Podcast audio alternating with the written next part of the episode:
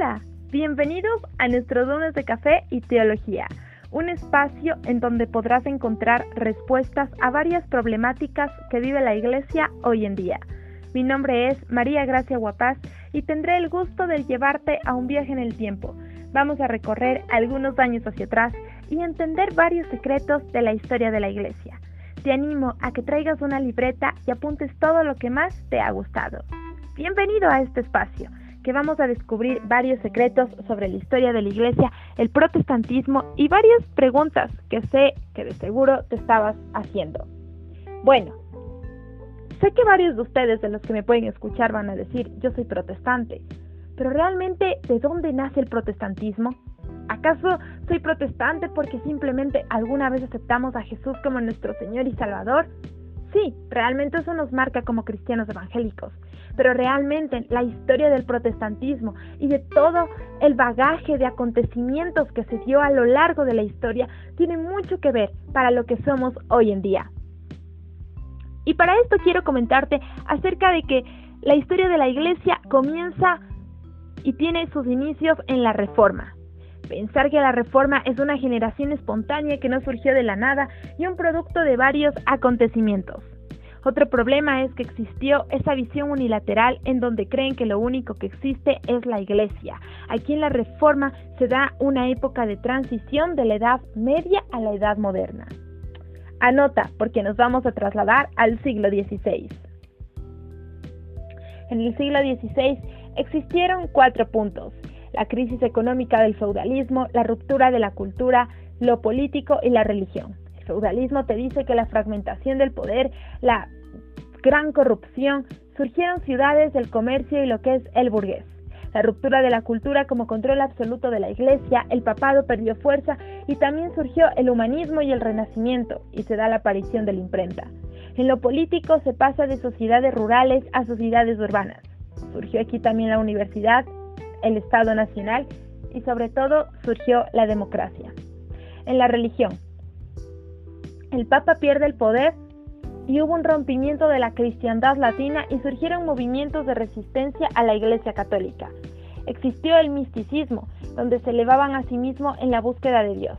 La Iglesia ya no era la que daba la salvación y las órdenes religiosas, y el nominalismo como corriente filosófica surgió con Guillermo de Oca y creía en verdades concretas. También aquí está el movimiento de los pre-reformadores. Nos vamos a poner en el punto de la modernidad. Aquí la Edad Media y la Edad Moderna son un fenómeno europeo. Entra un, capitalismo proclamativo, se pasa de la monarquía y la democracia y surge el renacimiento y el humanismo. Pero para esto existió el principio de los reformadores encontramos el formal y el material como autoridad de la Biblia por encima de la enseñanza de la Iglesia y el material como la justificación por la gracia en medio de la fe. Entre los principios de los reformadores está el solo escritura, solo fe, solo gracia, sacerdocio universal de los creyentes y la santidad de la vida, de la vida diaria. En el siglo XVI encontramos lo que es el luteranismo, el calvinismo, el anabaptismo y el anglicanismo. ¿Cuál de todos eres tú? Sé que de seguro ya te estás preguntando y no te preocupes porque vamos a ir topando más adelante cada uno de los puntos. En el siglo XVI quiero contarte que existió el movimiento de la santidad, el puritanismo y el metodismo. Pero la Iglesia Evangélica con las cinco grandes tesis, como la renovación constante de la Iglesia reformada y la Iglesia siempre está en continua reformación. El etos religioso y la contextualidad, el unir nuestra realidad de fe con el contexto en el cual vivimos. El protestantismo de cambio se ha llegado al protestantismo del status quo, la modernidad y el protestantismo y la dinámica universal, el fin de la era constantiniana y el aprender a vivir como iglesia en condiciones que son distintas a la marginación y hostilidad de indiferencia. También tenemos que ser claros que una de las tesis fue también la decadencia del prestigio del norte. Ahora, uno de los primeros grandes reformadores que sé que de seguro tiene tu interés es nuestro amigo Martín Lutero. Martín Lutero nació en 1843. La influencia de su padre, un minero muy rígido, y su madre fue muy supersticiosa. Este monje alemán decide ingresar al consejo y al, convenio de los angustinos en Erfurt. En 1516 viaja a Roma y se decepciona de la Iglesia Católica hacia la venta de indulgencias. Stopitz fue quien la acompañó en su búsqueda y para 1510 a 1517 él pasa por un gran proceso espiritual. Sabemos que la justificación por la fe y la Biblia junto a todo su proceso hace que éste empiece su transformación. El 31 de octubre de 1517, Martín Lutero coloca las 95 tesis en la capilla de Wittenberg con los temas centrales que fue el ataque a las indulgencias, el poder del Papa para perdonar los pecados mortales y el ataque al tesoro de la Iglesia. Para 1520 va a romper con Roma una bula papal condena a Lutero, y para 1524 a 1526 se da la Guerra de los Campesinos y para este luchó con dos frentes, el catolicismo romano, movimientos religiosos y políticos más radicales, los campesinos y las interpretaciones. Se dice que él vivió en una época de transición de la edad medieval a la edad moderna y hay una persistencia de lo medieval, aunque hay rasgos de modernidad también para ese entonces. El luteranismo significó un cambio profundo, un hombre medieval, representó un retraso a la edad moderna. Lutero fue el hombre de su época y para esto Atkinson fue parte de esto. Lutero fue un teólogo del siglo XVI y también fue un hombre de fe. Pero ¿cuál es la tarea del teólogo? Sé que varios se van a preguntar y si eres apasionado por la teología, no dejes de escuchar este podcast porque seguimos con temas súper interesantes. Heidelberg, en 1518, propone que hay dos formas de hacer teología. Está la teología de la gloria y la teología de la cruz. En la teología de la gloria nos dice que se interesa por su propio ser y su propia gloria, pues pretende que el ser humano, a pesar de su pecado, puede revelar a Dios. Rechaza esta teología y produce un conocimiento general de Dios. La teología de la cruz. Aquí Dios revela en su sufrimiento y cree que Dios solo puede ser visto y adorado tal como se manifiesta en su sufrimiento y en su cruz el conocimiento general de todas las civilizaciones, tienen un conocimiento general de Dios, pero no conocen la naturaleza de esa divinidad. Desde el punto de vista legal, por medio de la razón, existe ese conocimiento de Dios. El Evangelio se funda en Cristo, el doble uso de la razón y las dos figuras importantes para la filosofía no tiene aquí. Él tiene un poco de campo en la teología y desde el místico la única actitud aceptable ante Dios es la humildad absoluta. Nadie puede llegar a ser teólogo si no llega a serlo sin Aristóteles. Desafiante esa frase, ¿verdad? Ahora quiero hablarte de algunos temas fundamentales de lo que fue la teología de Lutero. Esto realmente para mí es muy importante y yo sé que para ti también. Hasta aquí, ¿qué piensas del movimiento luterano? Encontramos la justificación por la fe, ver la salvación como don de Dios, el camino recorrido, la Biblia, el pecado y la comprensión de la justicia. La Biblia con los salmos que decía, líbrame de la justicia y el justo por fe vivirá. El pecado y la deuda de la satisfacción de la voluntad humana es incapaz de liberarse del pecado y no podemos ser justificados por nuestros méritos. En la justicia hay dos clases de justicia, la justicia de Cristo, la justicia desde afuera, la ajena o la extraña, y la justicia por fe apropiarnos de lo que Cristo hizo por todos nosotros, la justicia imputada que fue la fe en una obra de Dios y no la del ser humano. Aquí encontramos a la Biblia, un descubrimiento de la Biblia como palabra de Dios. El valor de la Biblia señala, apunta y revela a Cristo. Es una legislación infalible ni un conjunto de doctrinas. La Biblia da el poder de Cristo que siempre es transformador. Los católicos romanos, las diferencias, la tradición y Biblia en la libre interpretación. La interpretación del texto en su contexto puede conocer la intención del autor. La Biblia es su propio intérprete partiendo de lo central del Evangelio y la guía del Espíritu Santo. El Antiguo y Nuevo Testamento con la atención de la ley y del Evangelio, la ley tiene dos papeles, el civil, en el cual podía poner el freno a los malvados, y también el Evangelio nos libera de la ley. La ley fue cumplida en Cristo. Sabemos que el ser humano es pecador y toda naturaleza humana está afectada por el pecado. El ser humano no puede liberarse por sí mismo de la condición del pecado, y la iglesia fuera de la iglesia no hay salvación. Para entonces la tradición y la Biblia, por encima de la tradición, el sacerdocio universal del creyente, atenta directamente contra la Iglesia católica romana y de los reformadores radicales. La palabra está en Cristo, la Biblia, la predicación y los sacramentos. Pero el bautismo como señal de justificación significaba la muerte y resurrección de Jesucristo. La Santa Cena, los católicos consideran que muere Jesucristo y en cada Santa Cena ellos se negaban al vino, el vino a los fieles porque no estaban de acuerdo con la transustantación. La teología y la política luchó por derribar tres murallas. En esto podemos encontrar el poder secular, solo el Papa tiene la capacidad para interpretar la Biblia y nadie puede convocar un concilio a la autorización del Papa.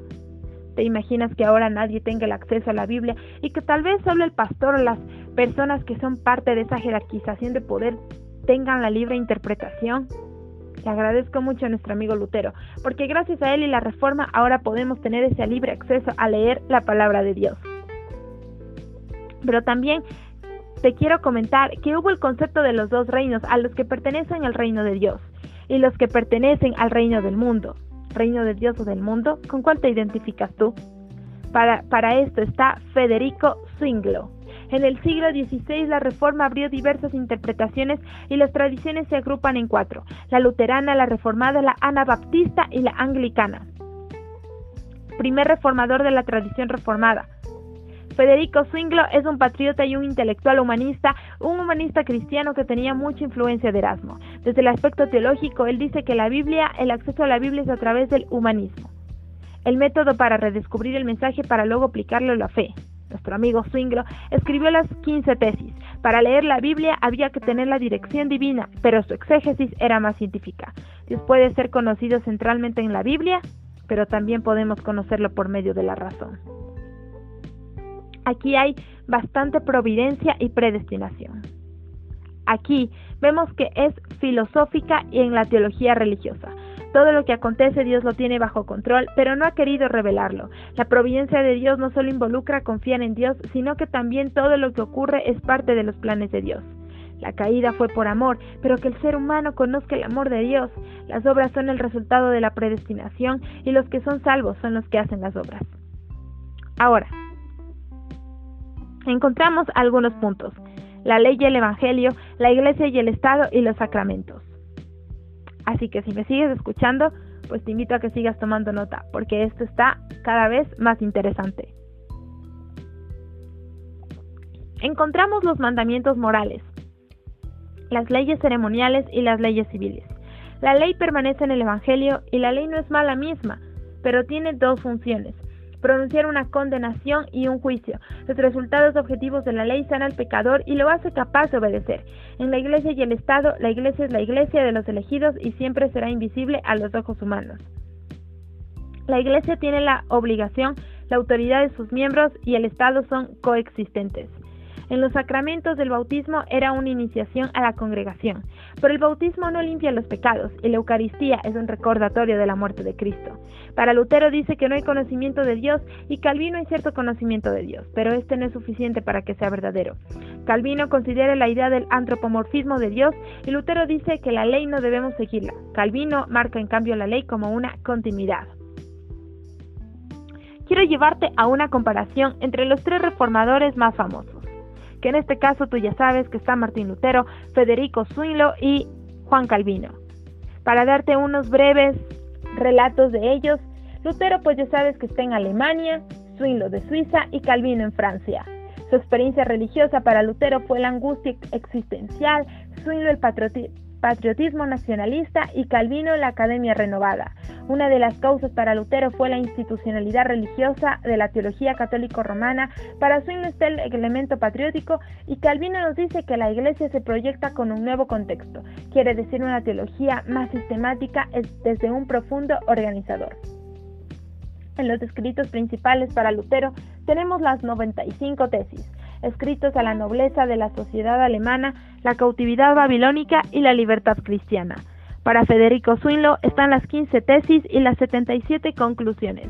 Juan Calvino nos va a decir la institución de la religión cristiana y los comentarios a los 49 libros de la Biblia. La justificación por la fe. Solo gracia, solo fe y solo Cristo. Los grandes postulados de nuestro querido amigo Martín Lutero. Federico Zwinlo nos habla sobre los resultados de la justificación, la soberanía de Dios para Juan Calvino y la depravación total humana. Estaba más preocupado por otras obras. En la predestinación, la tradición agustino no acepta la doble predestinación. Pero para Federico Zwinglo existió una doble predestinación por la cual unos son salvados y otros son reprobados. ¿Toma esto la providencia de Dios? El pecado para Lutero fue un ser humano que no puede hacer el bien, solamente puede hacer el mal. Y hay cierta imposibilidad de lo que es la imposibilidad del ser humano y liberarse del pecado.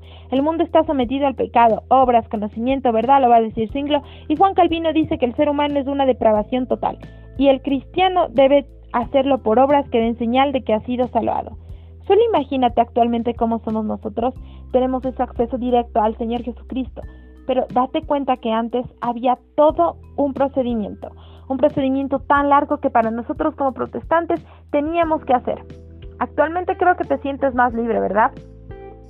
En la Iglesia y el Estado, para terminar estos puntos, nos dice, nos dice Martín Lutero que no rompe con toda la Edad Media si no hay un quietismo político, pero sabemos que para Federico Zwinglo la Iglesia está sobre el Estado, pero para Juan Calvino nos dice que el creyente tiene el derecho de rebelarse. Grandes puntos. Desde el sacramento para Lutero hay un énfasis en la consubstanciación y en cambio, para Federico Zwinglo son símbolos recordatorios. El bautismo era la iniciación, pero no importan los pecados. Y Juan Calvino termina con hay una presencia real espiritual. Ahora nos vamos a trasladar desde el siglo XVII hasta el siglo XVIII. Nos damos cuenta que iniciamos con una, una iglesia estéril y fría ortodoxia rígida, racionalista, y hay las dos reacciones, el pietismo y el racionalismo, pietismo, puritanismo y racionalismo desde los siglos XVII en Francia. El pietismo le da un giro al protestantismo histórico, la vida cristiana versus la doctrina, el Espíritu Santo y el oficio ministerial, y varios grupos evangelísticos versus la esterilidad de la Iglesia. Entre las características está el carácter experimental de la gente de corazón, el enfoque bíblico de la gente de un libro, el cual interpretaba por el espíritu, la tendencia perfeccionista y el interés por la reforma. Entre las clases encontramos el pietismo bíblico, el pietismo espiritualista y especulativo y los problemas, el practicismo, la razón, la fe. La persona olvida lo comunitario hacia un individualismo y la despreocupación por los sacramentos. Entre los deseos píos encontramos el estudio de la Biblia, el sacerdocio universal, la limitación de las fórmulas doctrinales, el adiestramiento de los pastores, el entrenamiento de los pastores y la recuperación en el púlpito. La iglesia de los moravos, el conde Nicolaus von Sinsetford, 1972, el grupo de hermanos bohemios y fundaban la vida en la devoción personal y una calidad de vida más pietista. Los puritanos sabemos que criticaron tenazmente a la Iglesia de Inglaterra. Una experiencia religiosa personal directa rompía con toda autoridad estatal, una conducta moral sincera y la adoración a las liturgias sencillas. Tuvieron una fuerte presión por Julio, quien reemplazó a Isabel I. En 1620, los puritanos de los Estados Unidos se formó un grupo llamado Padres Peregrinos, quienes fueron a las colonias británicas en América el wesleyanismo y metodismo, hechos importantes a la revolución industrial y el iluminismo que le dio impulso a la ciencia y el arte. Se da paso de una iglesia que lo controlaba todo a una iglesia que se aísla más. En cuestiones de la santidad, sabemos que Fletcher, teólogo metodista, empezó a hablar de la experiencia posterior a la santificación. La doctrina del Espíritu Santo es lo que le da paso a la doctrina pentecostal. Solucionó Keswick, fue una escuela de formación apocalíptico escatológico se crea la dimensión de Cristo que viene a finales del siglo XIX y que habría tres posiciones frente a la santidad. La conversión, la santificación y el bautismo por el Espíritu Santo. La posición wesleyana había dos momentos, la conversión y la santificación. El bautismo se daba en el momento de la conversión. Sé que te está pareciendo interesante, ¿verdad? Ahora quiero llevarte al siguiente punto, la reforma y la contrarreforma. En la historiografía de la Iglesia mantienen dos procesos, la reforma católica o la contrarreforma. En la contrarreforma sabemos que fue el primero en acuñarse a la ilustración alemana que planteaba de por sí la Iglesia católica. Encontramos que se había renovado por la restauración de sus estructuras medievales y no por un retorno evangélico. Esta reforma estaba dictada por la necesidad de responder versus el protestantismo. La reforma católica se acuñó en el siglo XIX, en 1880, por Maur Brecher, quien era pastor. Esta reforma debía considerarse como un movimiento original y autónomo para ellos. La reforma protestante fue solo un movimiento que no debía haberse efectuado. No negaba la necesidad de oponerse al protestantismo. Para esto, la alta Edad Media del siglo XIII. Baja la Edad Media del siglo XIV y del siglo XV, la tesis hubo una decadencia de la Iglesia Católica Romana y se dio por tres factores. La trascendencia de la revelación cristiana, la realidad sobrenatural de la Iglesia y la racionalidad escolástica. Me disculpan amigos oyentes, pero realmente hay algunos términos que realmente a muchos nos va a costar interpretar. Pero seguimos con esta historia de la Iglesia encontramos tres factores tentativos de reforma, los concilios de Basilea y Letrán, las reformas personales y los movimientos de reforma al interior de la Iglesia. Entre los concilios encontramos el de Constanza en 1415, cuando nombran al Papa Martín, en Basilea, que está en 1482, que no se pudo conciliar las posiciones, y en Letrán en 1512. Esta última tentativa para realizar una forma papal, pero fracasó. Entre las reformas personales encontramos los carmelitas, los capuchinos, los ursulinas, los teatinos, los paulistas y los jesuitas, grandes grupos. Para esto también encontramos a los obispos reformados, Francisco Jiménez de Cisneros, Hernán Talavena y sobre todo, esto fue demasiado fragmentado.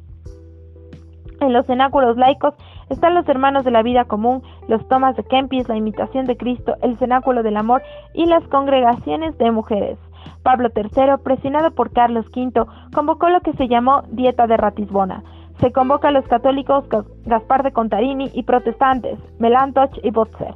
Contarini presiona a Pablo III para realizar el concilio de Trento, donde se discutía la reforma de la Iglesia. Trento significa una restauración de dogma para la Edad Media. Pero esto también encontramos la primera sesión desde el 13 de diciembre de 1545 hasta el 11 de marzo de 1547, esta se, detuvo por una amenaza de pestes, pero se celebró en ocho periodos, los, los cuales fueron más importantes. Fijaron aquí la vulgata y establecieron que la Biblia estaba en la tradición quinta y se resistieron totalmente contra el optimismo pelagiano y también iban contra el calvinismo de la corrupción total de la naturaleza humana. En sexta encontramos la justificación que era una verdadera santificación. La gracia es la justificación y esta capacita para hacer buenas obras. En la segunda sesión duró el 1 de mayo de 1551 a 28 de abril de 1552. Está también el post-tridentino, el Pío IV, el centralismo romano. El Pío IV hace reformas al catecismo romano en 1566. Gregorio III creó el colegio romano.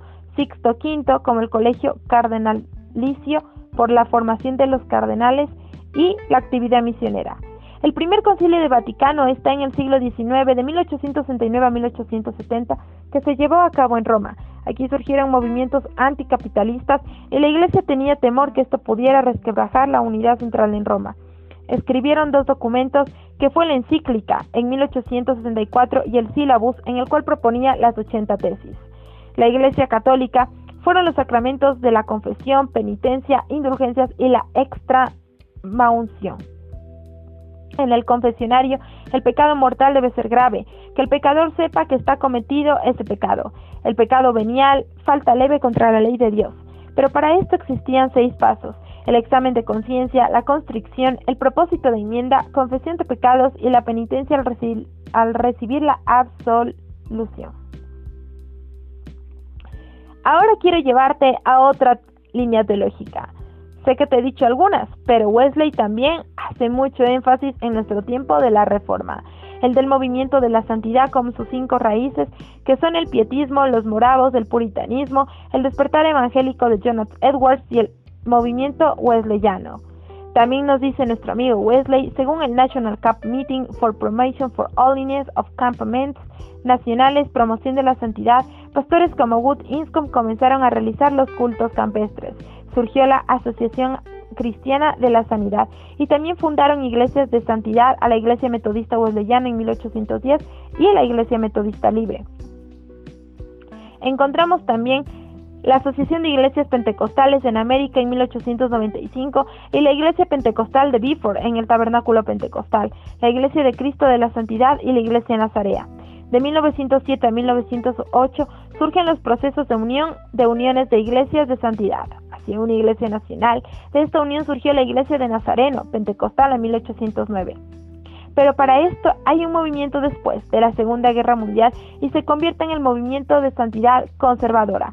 También surge el Consejo de Iglesias de Santidad, el purificar la carnalidad del cual ha caído en la teología de la santidad, la separación total del mundo y las costumbres, la liturgia menos estructurada y más guiada por el Espíritu Santo.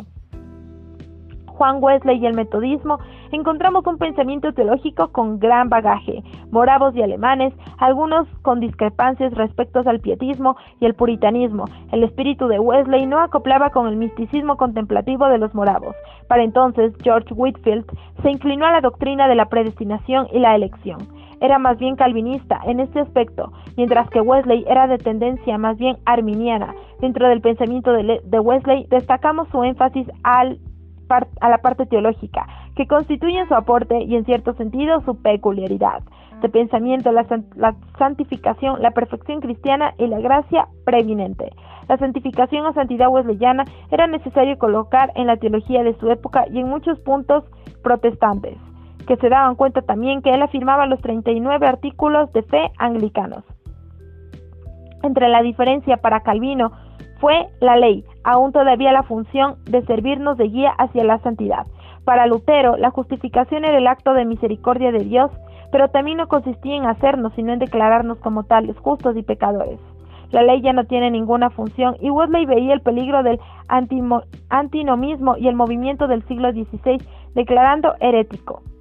En su pensamiento sobre la santidad de Wesley tuvo la gran influencia de William Law, a Serious Call to a Devils of Holy Life, quien decía que es verdaderamente devoto a quien no vive ya para hacer su propia voluntad. Wesley quedó como heredero de la tradición reformada puritana y fue relevante en el siglo XVIII en Inglaterra. También vemos que existe esa perfección cristiana y Wesley no creía que todo cristiano llega a tal condición durante su vida, pero tenía que predicarse. La preocupación era que cuando la salvación y la vida cristiana dejen de avanzar retrocedan y así un rechazo a la predestinación incondicional. También podemos resumir que para Wesley la perfección cristiana es importante. De lo contrario, los creyentes se conformarían con un cristianismo mediocre. ¿Acaso Wesley tiene razón? La perfección cristiana es la meta de todo creyente y no solo para la vida futura, sino el protestante, la búsqueda constante de obediencia y la santidad. Queridos amigos oyentes, considero que la idea teológica y la línea de Wesley tiene mucho que ver con el sentido de ahora. Tal vez para los que nos tomamos como la salvación y la relación que tenemos con la deidad y todos los mandamientos como algo que ya estamos por gracia, ya tenemos, no lo tomamos en serio. Tal vez, tal vez Wesley tenía razón a que la perfección y caminar hacia esa perfección es importante para no caer en la mediocridad, sino en la excelencia. Wesley hacía algunas aclaraciones de lo que no era la perfección cristiana. Esta no consiste en no equivocarse ni tener defectos mentales, físicos o de acción. No nos libra de imperfecciones y tampoco de tentaciones. Aunque se llame perfección, no lo es. En el sentido que siempre hay un lugar para seguir creciendo, Wesley distinguía entre pecados absolutos medidos por la ley perfecta de Dios. En ese sentido, no hay tal cosa como una perfección al creyente, pero Wesley también menciona ciertos movimientos y principios de la perfección, amar a Dios y amar al prójimo y la purificación del corazón con obra de amor. ¿No te parece interesante nuestro amigo Wesley? Menciona algunas características de esta perfección, ser íntegro, coherente con lo que dice y con lo que hace y dinámico en el movimiento, más que un nivel es un proceso alcanzarse.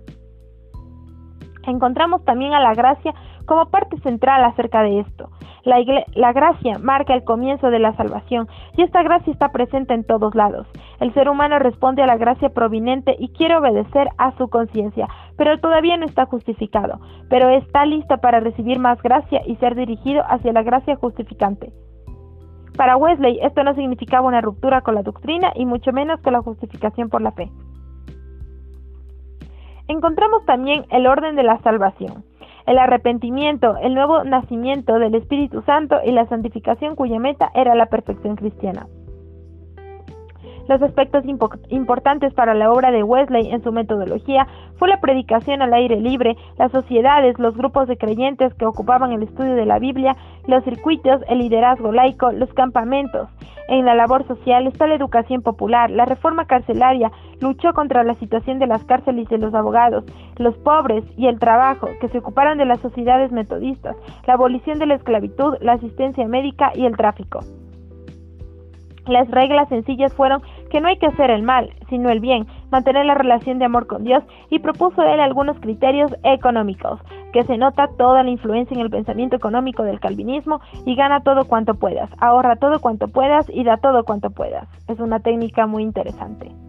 Pero para esto me voy a pasar al siglo XIX, el paradigma protestante histórico y el paradigma del movimiento evangélico misionero de la fe encontramos el iluminismo, el progreso del individualismo, la conferencia de Edimburgo en 1910 y después de Edimburgo la Primera Guerra Mundial, como contradictorio para muchos jóvenes que pudieron ser misioneros y perdieron la vida en batalla en un aspecto psicológico.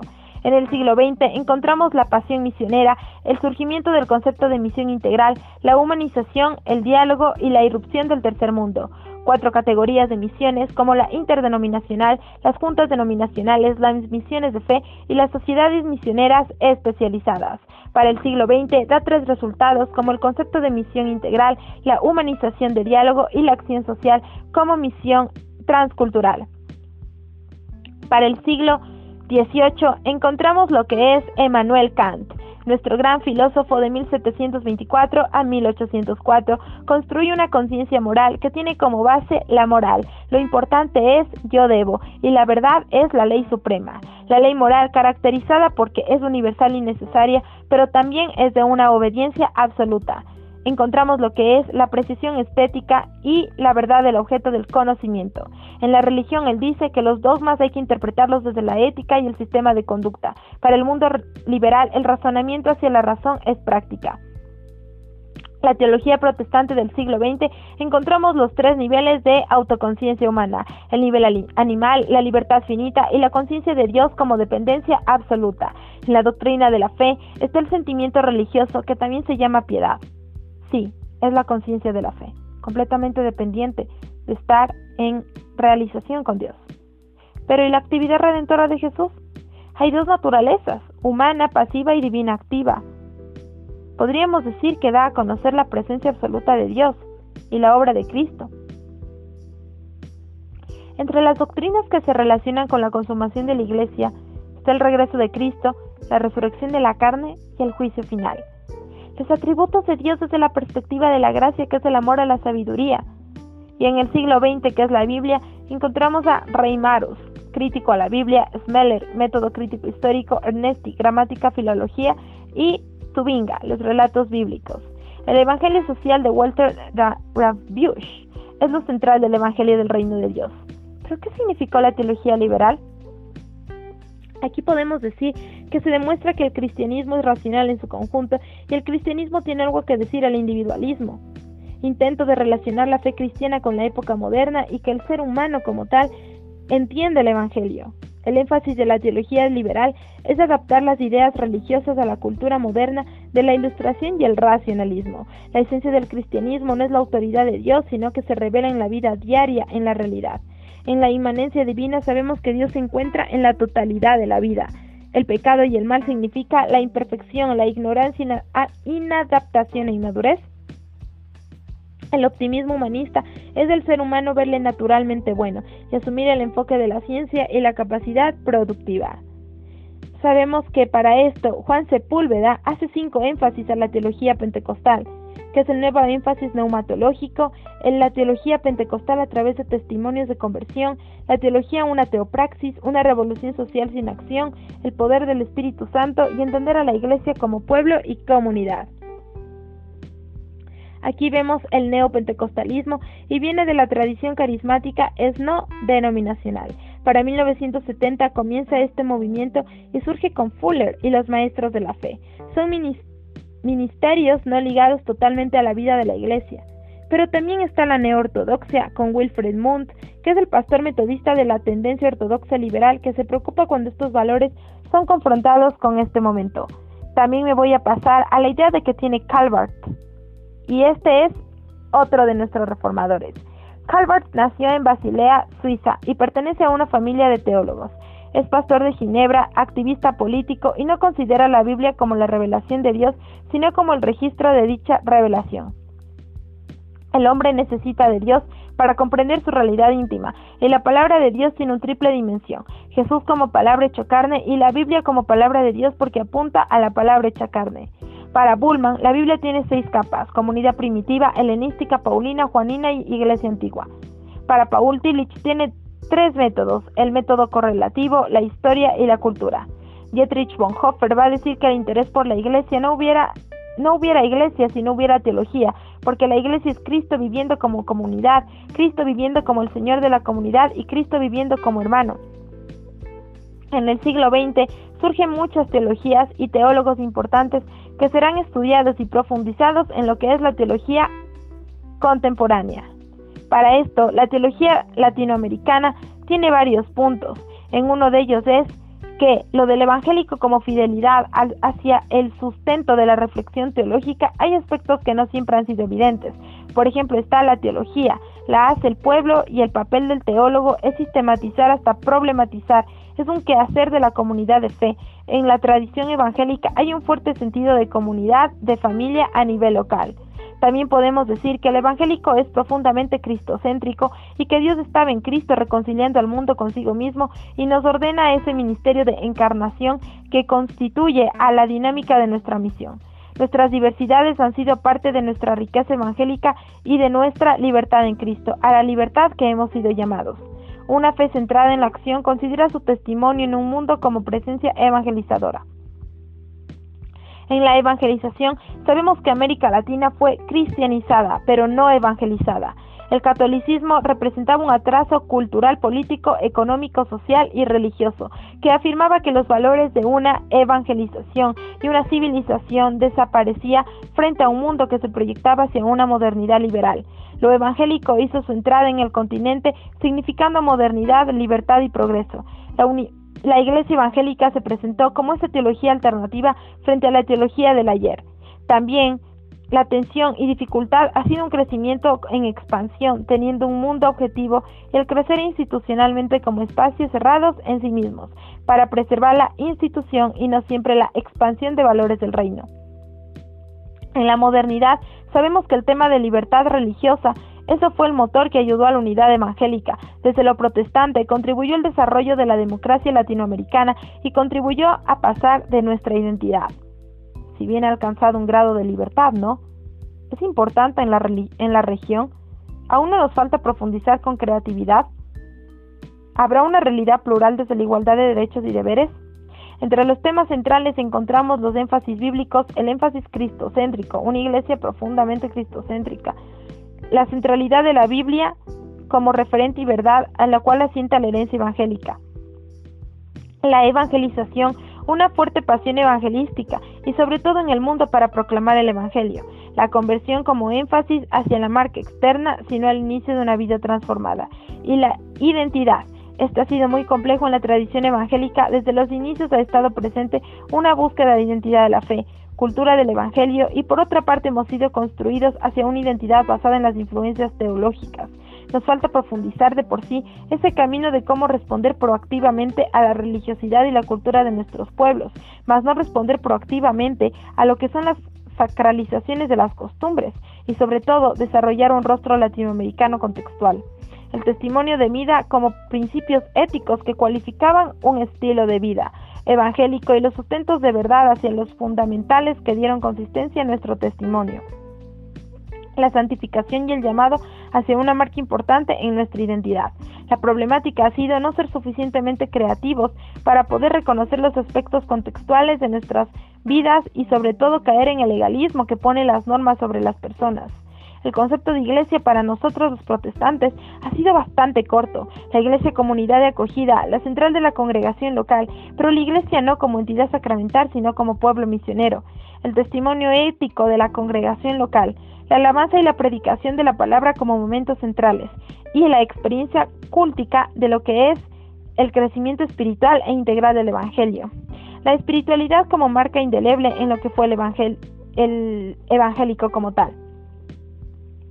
Pero para esto existió también lo que es una neumatología muy centrada en los dichos del Paracleto en el Evangelio de Juan, o sea, una neumatología que nos señala siempre a Cristo. Lamentablemente en los últimos tiempos hemos sido testigos de un énfasis disperso y hacia y también un sacrilego en el desarrollo de la neumatología, en el movimiento neopentecostal que ha sido afectado al espíritu de muchas otras iglesias la presencia social, encontramos lo que es el desarrollo de una teología dualista, la iglesia del mundo, el espiritual de la materia y lo que es la evangelización social. Pero bajo el neoliberalismo del mercado, lo religioso se vuelve una mercancía al consumir.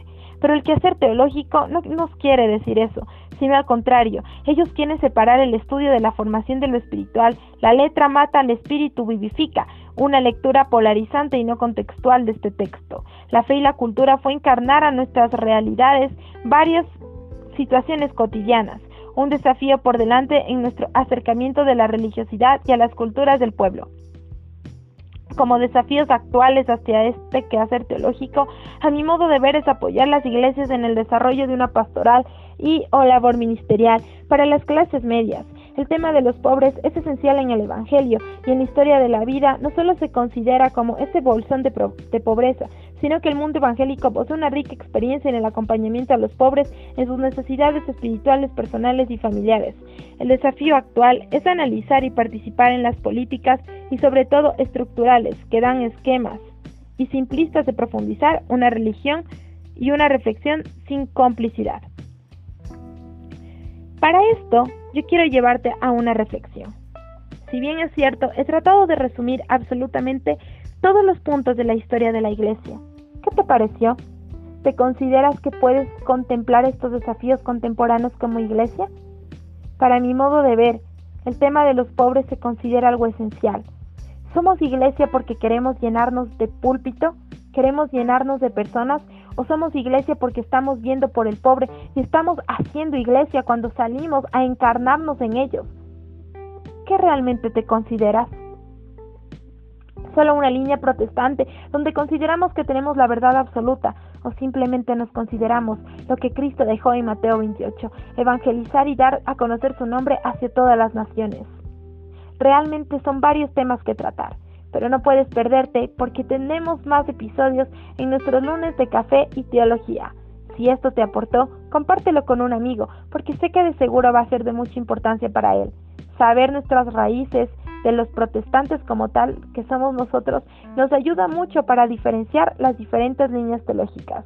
Esto ha sido un gran tiempo. Espero te haya gustado y haya aportado también un poco para tu conocimiento y sobre todo para tu vida que tengas una excelente mañana o no sé a la hora que me estés escuchando, pero de verdad que pases de lo mejor y que entiendas siempre de que nuestra realidad como protestantes es romper el cerco de nuestros encerramientos eclesiásticos y estar dispuestos a enfrentar problemáticas de mayor complejidad en el buscar y sin perder el sentido de la pluralidad y abrirnos a complejidades de las sociedades contemporáneas. Abre tu mente y tu corazón para que irrumpa la libertad del espíritu y vaya cimentando en nuestras vidas y sobre todo encarnar la verdadera, la verdadera y la única verdad que tiene Cristo. Esto ha sido todo en este día y pues te recomiendo que sigas investigando e indagando más si quieres aprender. Pero para entonces tendremos más podcasts y más episodios. Con esto me despido. Esto fue lunes de Biblia, café y teología. Chao.